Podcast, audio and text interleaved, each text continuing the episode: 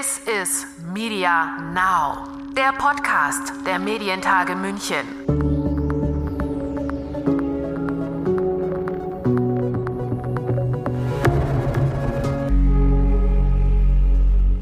man kennt es ja von sich selber, dass man äh, kaum noch irgendwie vorm Fernseher sitzt zu einer bestimmten Uhrzeit, sondern äh, dass man äh, selber auch im Netz kon äh, konsumiert. Und ich glaube, dass das schon in die Richtung gehen wird und dass man natürlich so auch viel gezielter sein Publikum erreichen kann.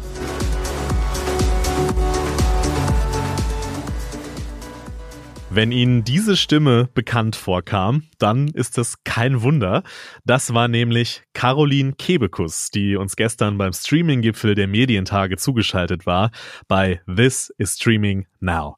Klar, man kennt Kebekus als Comedian, aber sie ist inzwischen auch als Produzentin unterwegs und sozusagen ins Streaming-Game mit eingestiegen. Und in diesem Game, da ist ja wirklich einiges los, nicht zuletzt auch durch Corona. Das weiß auch Katja Hofhem, die Geschäftsführerin von Join. Wir konnten wirklich anhand von Kurven genau sehen, in dem Moment, wo der äh, Lockdown kam, äh, wie die äh, Usage zugenommen hat. Aber auch die Leute haben länger geschaut. Also sie sind nicht nur kurz rein und mal wieder raus, sondern sie haben wirklich länger geschaut. Das heißt, sie haben viel mehr Zeit am Stück auch äh, verbracht, damit Filme und Serien sich anzuschauen. Ähm, das ist wirklich ein, ein Phänomen, was uns alle vereint in der Zeit.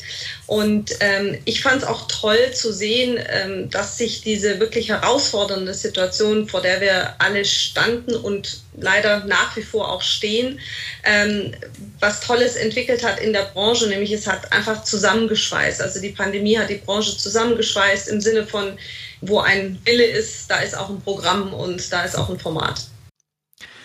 Auf die gestiegene Nutzung während der Pandemie haben auch die großen globalen Player reagiert, unter anderem Amazon. Das hat beim Gipfel Christoph Schneider berichtet. Der ist Managing Director für den deutschsprachigen Raum bei Amazon Prime Video. Wir hatten ja auch äh, versucht dann damals am Anfang der Pandemie, dass wir ähm, Kindercontent vor die Bezahlstranke gestellt haben. Wir haben auch ähm, Bildungskontent, also Schulformate reingestellt, über 1100 Episoden von Bildungsformaten, die wir reingestellt hatten. Ähm, äh, was auch schon gesagt wurde, was auch interessant ist, auch ein bisschen dieses Co-Viewing, Family, mhm. gerade, ich will nicht sagen Renaissance von Film. Film war immer stark, aber auch da, man einigt sich natürlich in der Familie einfacher als mal eineinhalb Stunden auf einen Film als auf eine Serie. Also es, das waren jetzt keine fundamentalen Unterschiede, aber wenn man so ein bisschen in die Details reingesehen hat, konnte man schon ein paar Sachen ähm, sehen. Allerdings stehen der gestiegenen Nutzung durch die Pandemie auch die wesentlich komplizierteren Produktionsbedingungen gegenüber. Und wer denkt, dass die großen Anbieter, also die Riesen der Branche, gar nicht so sehr davon belastet sind, dem widerspricht Kai Finke. Der ist Director Content Acquisition and Co-Productions bei Netflix für den deutschsprachigen Raum und Osteuropa. Wir haben bei einem Film auch im deutschsprachigen Raum zurzeit die Dreharbeiten unterbrechen müssen. Also es gab natürlich auch hier einen, gewissen Impact von Covid und der, der Situation. Ja, aber für Netflix sicherlich zu verkraften. Im Streaming-Bereich sicher klar führend im deutschsprachigen Raum, gemeinsam mit Amazon. Da müssen sich deutsche Anbieter sowieso ganz schön strecken, das ist kein Geheimnis. Da kommt unweigerlich die Frage auf, ob sich Anbieter wie zum Beispiel die ARD Mediathek Sorgen machen, komplett abgehängt zu werden. Florian Hager, der stellvertretende Programmdirektor der Mediathek, beantwortet diese Frage so. Dann hätte ich den Job, glaube ich, nicht angenommen. Also ähm, wir sind ein bisschen late to the party, was die äh, Zielgruppe anbetrifft. Aber ähm, ich glaube, dass wir durch den Senderverbund und durch die Inhalte, die wir machen, auch durch das Produktionsvolumen, das wir haben, ähm, durchaus in der Lage sind, da in relativ kurzer Zeit ähm, jetzt auch Gas geben zu können. Ähm, wundert euch nicht, wir werden, wir werden da relativ schnell aufholen jetzt. Ja, das ist mal eine Ankündigung. Also, das war der Streaming-Gipfel der Medientage München und wir haben es am Ende gehört. Streaming ist ein großes Thema, bei dem klassische Medienanbieter mit den großen Playern mithalten müssen, sich Konzepte und Formate überlegen, wie sie da am Ball bleiben. Ja, von solchen Herausforderungen für klassische Medienanbieter hören wir bei diesen Medientagen oft. Eine dieser Herausforderungen ist ganz sicher, jetzt kommt ein Themenwechsel, auch das Thema Hate Speech im Internet. Die Präsidentin des Bayerischen Landtags, Ilse Aigner, sprach genau über dieses Thema gestern. Dabei appellierte sie an den Journalismus auf sprachliche Fallen zu achten. Als Beispiel nannte sie die Stürmung des Reichstages. Das war keine Stürmung, aber der Begriff wurde medial so aufgegriffen und immer wieder reproduziert. Gesetzt wurde er unter anderem auch von den Demonstranten selbst. Allerdings ist die bayerische Medienministerin sich auch darüber bewusst, dass es der Journalismus nicht leicht hat in diesen Zeiten. Eine Studie der Uni Bielefeld hat ergeben, dass von den Journalisten, die befragt wurden, 300 an der Zahl, 60 Prozent im vergangenen Jahr beleidigt oder Opfer von Shitstorms oder sogar Angriffen wurden.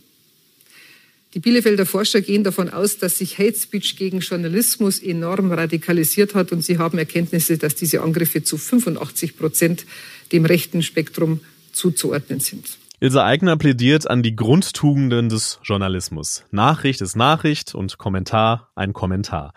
Im anschließenden Interview mit Verena Linz kam die Sprache dann auf die Hate Speech Beauftragten in Bayern, die es äh, tatsächlich schon gibt. Dort kann man sich melden und die Staatsanwaltschaft wird dann selbstständig tätig. Man muss also nicht selber klagen. Man versuche gegen soziale Medien vorzugehen, doch Facebook habe beispielsweise auf 90 Prozent der Beschwerden im letzten Jahr nicht reagiert. Für Ilse Eigner ist es nicht nachvollziehbar. Und deswegen wundert es mich also gerade bei Facebook mit einem äh, Chef, der Mark Zuckerberg heißt, der eigentlich selbst ein großes Interesse daran haben müsste, dass dieses hier nicht mehr vorkommt. Ja, der saß. Sozusagen beim Thema, zumindest bei einem ähnlichen, blieben auch die Journalistinnen Nicole Diekmann und Alice Echtermann. Vor allem Diekmann hat in den letzten Monaten intensiv über Corona-Demos berichtet und kann daher einen tiefen Einblick über die Art der Kommunikation auf solchen Demos geben. Da geht es nämlich fast ausschließlich um Emotionen. Fakten sind da eher mau und das ist für JournalistInnen ein großes Problem, weiß Alice Echtermann als Faktencheckerin bei Korrektiv. Wir haben nach unseren Standards ähm, ehrlich gesagt nicht so richtig ähm, Handhabe gegen Verschwörungsideologien. Das erkläre ich immer auch ganz gerne am Anfang einmal, damit jedem klar ist, warum wir da eigentlich so wenig eigentlich zu machen, weil ähm, man kann diese, diese Theorien nämlich nicht wirklich mit Fakten widerlegen. Die basieren nicht wirklich auf Tatsachenbehauptungen. Und wenn, dann sind die Tatsachenbehauptungen halt nur einzelne kleine Stützpfeiler eines größeren Glaubens. Wenn ich jetzt zwei oder drei von diesen Stützpfeilern wegnehme, das bricht dann trotzdem noch nicht zusammen, das ganze Gebäude. Und wie soll der Journalismus nun mit Verschwörungstheorien umgehen? fragte Moderator Dominik Possoch Nicole Diekmann. Neben Faktenchecks, einer sauberen Berichterstattung und einem inneren Kompass hatte sie diese Antwort parat. Wir müssen gleichzeitig auch transparenter arbeiten, als wir das bisher gemacht haben. Ich glaube, ähm, es ist mittlerweile sehr deutlich geworden, wie erschreckend wenig die Menschen wirklich wissen, wie wir arbeiten, unter welchen Zwängen wir teilweise arbeiten, was äh, Kürzungen angeht, ähm, was Einordnungen angeht, ganz praktische Sachen. Wenn ich einen Beitrag mache über 1,30, dann muss ich einen O-Ton kürzen, dann muss ich ein Interview kürzen. Ich mache fünfminütige Interviews. Ich kann kein fünfminütiges Interview senden, sondern 20 Sekunden. Das äh, bedeutet aber nicht, dass ich einen Sinn verstelle. Das nur mal als Beispiel. Also sprich, mehr Transparenz und eine Fehlerkultur. Wir machen Fehler. Wir sind auch nur Menschen. Ja, so ist es, kann man da wohl sagen.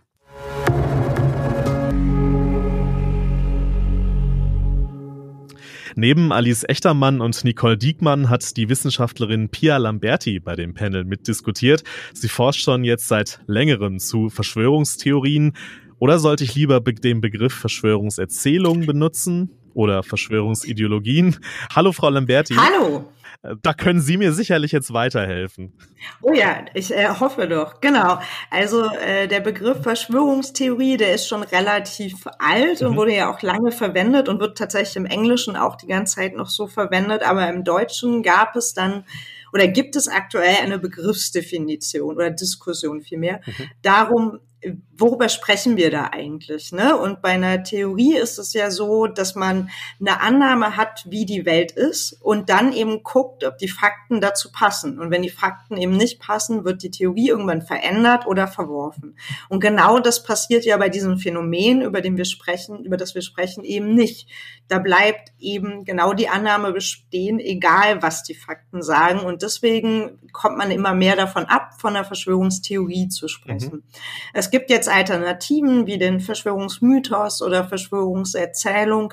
Bei der Verschwörungsideologie würde ich eher sagen, dass es sich um das Weltbild der Person handelt. Also jemand mit einer starken Verschwörungsideologie glaubt zum Beispiel an eine Verschwörungserzählung. Aber das sind die Feinheiten in der Fachdebatte vielleicht jetzt in diese ganze Thematik einzusteigen, ähm, wie fragen, was führt Menschen eigentlich dazu, an diese Erzählungen zu glauben, ähm, das wird wahrscheinlich für diesen äh, Rahmen zu weit führen. Deswegen drehen wir die Richtung mal äh, in Richtung der Medien, um die es ja bei den Medientagen äh, klassischerweise geht. Welche Rolle spielen denn äh, Ihrer Meinung nach oder Ihren Erkenntnissen nach auch die sozialen Medien bei der Verbreitung solcher Erzählungen? Man hat ja den Eindruck, dass durch die sozialen Medien ähm, Verschwörungserzählungen einen unglaublichen, ja, nochmal eine unglaubliche Aufmerksamkeit bekommen. Genau. Also zum einen würde ich sagen, habe ich das Gefühl, dass der Einfluss von sozialen Medien manchmal ein bisschen überschätzt wird. Mhm, also okay. ähm, es gibt nicht viele Studien, die jetzt schon was älter sind, aber es gibt zum Beispiel eine aus den 1980er Jahren. Und da war es so, dass 40 Prozent gesagt haben, es gibt eine Lügenpresse in Deutschland, eine linke Systempresse, die die Bevölkerung systematisch in die Irre führen würde. Also mhm. ne, da war das schon einfach fast die mehr oder fast die Hälfte, ähm, die eben an sowas wie eine Lügenpresse geglaubt hat. Und das war vor Facebook und Co. Trotzdem mhm. darf man, glaube ich, aber nicht ignorieren, dass soziale Medien da auch nochmal ja, Öl ins Feuer gießen können. Eben durch die Algorithmen, die sie nutzen, ist es ja ganz lange auch so gewesen, zum Beispiel bei YouTube, dass einem immer radikalere Inhalte präsentiert wurden, ähm, unabhängig vom Inhalt. Und wenn man eben anfängt, sich mit Impfen auseinanderzusetzen und dann halt äh, ja in, immer mehr in diesen Kaninchenbau verschwindet, ist das durchaus mhm. ein Problem. Und wir wissen aus Studien eben auch, dass eine Konfrontation mit solchen Narrativen schon Effekte hat hat, unabhängig davon, was man eigentlich vorher geglaubt hat. Mhm. Sie haben äh, vorhin auch schon äh, das relativ eine relativ frühe Verschwörungserzählung ja immer schon war, dass es diese linksgerichteten Mainstream-Medien gibt, äh, dass es die Lügenpresse gibt und so weiter. Kann man sagen, dass klassischer Journalismus so ein typischer Feind von Verschwörungsideologien ist? Genau. Also all die, die als mächtig markiert werden. Und ich glaube, das ist mhm. wichtig. Es geht nicht nur um objektive Macht, sondern um eine Wahrnehmung als machtvolle Gruppe oder Person, mhm.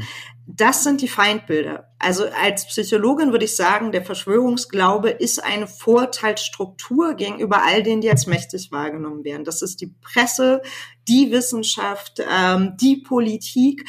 Antisemitismus spielt hier auch natürlich eine Rolle. Genau, und das mhm. zeigt sich tatsächlich kohärent. Hm. Ähm, nun werden gerade bei Verschwörungserzählungen ja die Medien, der Journalismus selbst oft zum Gegenstand ähm, auch einer Berichterstattung, ähm, weil die ja oft auch eine Rolle spielen und oft thematisiert werden von, von Verschwörungsideologen. Ähm, wir haben es gerade angesprochen. Was würden Sie sagen, wie sollte man denn berichten über Menschen, die daran glauben? Was ist dabei wichtig zu beachten?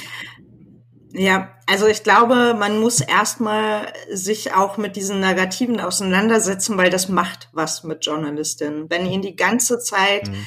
Äh, gesagt wird, sie würden nur lügen, äh, sie sind komplett unausgewogen, sie würden diesen Themen keinen Raum geben. Ich glaube, das hat schon auch einen Infekt auf die Presse und das macht mir auch Sorgen. Und deswegen finde ich erstmal eine. Reflexion, stimmt es eigentlich? Also wird wirklich nicht über die Positionen der Demonstrierenden zum Beispiel berichtet? weil, wo ich sagen würde, das stimmt nicht. Aber ne, dass man das reflektiert, ist ein erster Punkt.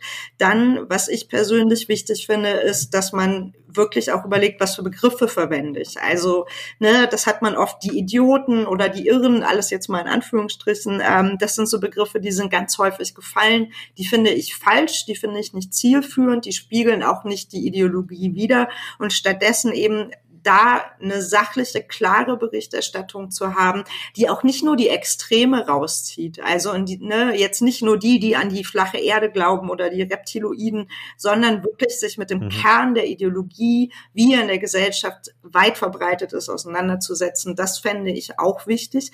Und eben nicht nur auf die schauen, die diese Ideologie verbreiten, sondern eben auch, welche Konsequenzen das für die Gesellschaft hat. Also das waren, äh, wenn ich richtig gezählt habe, vier praktische Tipps von der Wissenschaftlerin Pia Lamberti darüber, ja, wie man berichten sollte über Verschwörungsideologien, über Verschwörungserzählungen. Vielen Dank und auch vielen Dank, dass Sie sich kurz Zeit genommen haben für das Gespräch. Sehr gerne doch. Danke für die Einladung. Das war der Rückblick auf den Dienstag bei den Medientagen München. Die Halbzeit liegt also hinter uns. Jetzt blicken wir voraus auf die Highlights am Mittwoch.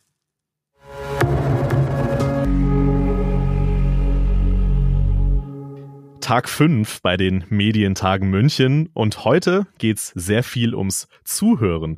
Und zwar nicht nur in diesem kleinen Podcast hier, sondern auch im Konferenzprogramm der Medientage.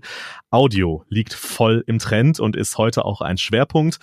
Beate Hohnes ist Konferenzmanagerin bei den Medientagen und erzählt uns heute, was es denn da alles auf die Ohren gibt. Hallo Beate. Hallo.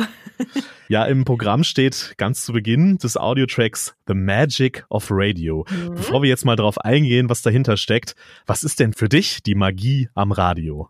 Oh, das ist eine gute Frage. Ähm, Radio ist einfach ein ganz, ganz tolles Medium, weil es so emotional ist.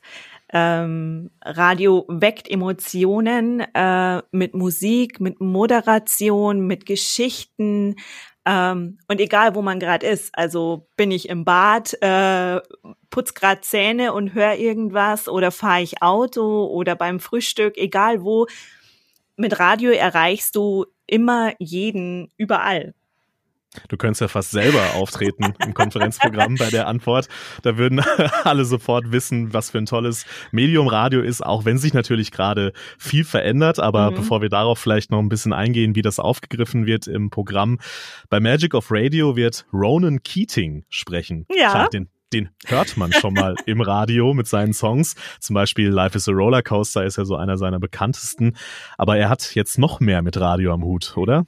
Ja, Ronan Keating ist auch Radiomoderator. Tatsächlich. Ja, ähm, der moderiert äh, in England bei Magic Radio äh, zusammen mit Harriet Scott die Morning Show Magic Breakfast. Ähm, und darüber spricht er mit uns, wie das so ist. Äh, vor allem früher war er ja eher Nachtmensch. Äh, jetzt muss er früh aufstehen für die Morning Show. Ähm, ja, hat sich einiges äh, getan bei ihm und äh, er hat halt eine, eine sehr enge Verbindung zum Radio. Äh, und das finde ich eine total spannende Geschichte und sehr interessant, ja. Ja, mal schauen, ob was er sagt, ob er seine eigenen Songs manchmal sogar anmoderieren muss. Wir werden, wir werden, wir werden es vielleicht erfahren äh, bei dem Interview mit Ronan Keating und Harriet Scott. Die Audiobranche, um jetzt mal auch äh, ein bisschen auf die ernsteren Themen natürlich, die auch äh, die Audiobranche bewegen zu kommen, äh, die ist natürlich auch sehr von Corona beeinflusst. Deswegen wird es ja auch ein Thema beim Audiogipfel sein, bei dem renommierte Vertreter der nationalen Audiobranche diskutieren. Wer ist denn da alles dabei? Äh, da haben wir zum einen zwei sehr starke Radiofrauen mit dabei. Das ist die Katja Marx, die Hörfunkdirektorin vom NDR und Marianne Bullwinkel, ähm, Chefin vom Audiovermarkter RMS. Dann ist noch mit dabei der Felix Kovac, äh, Geschäftsführer von Antenne Bayern.